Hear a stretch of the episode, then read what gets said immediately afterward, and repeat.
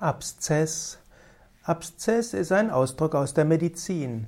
Abszess ist eine Ansammlung von Eiter in einem Körperteil, oft einer neu entstandenen Körperhöhle.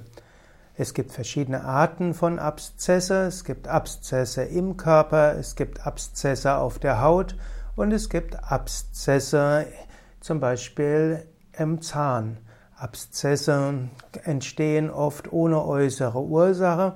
Abszesse werden normalerweise hervorgerufen durch eine Infektion mit Bakterien.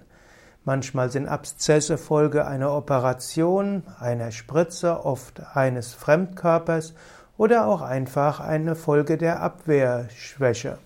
Selten gibt es auch sterile Abszesse, das heißt es gibt Gewebeansammlungen oder beziehungsweise Flüssigkeitansammlung, ohne dass man weiß, ob es dort einen Erreger gibt. Besonders schmerzhaft sind zum Beispiel Abszesse am Zahn, an der Zahnwurzel. Abszesse müssen manchmal geöffnet werden, indem man den und lässt so den Eiter abfließen.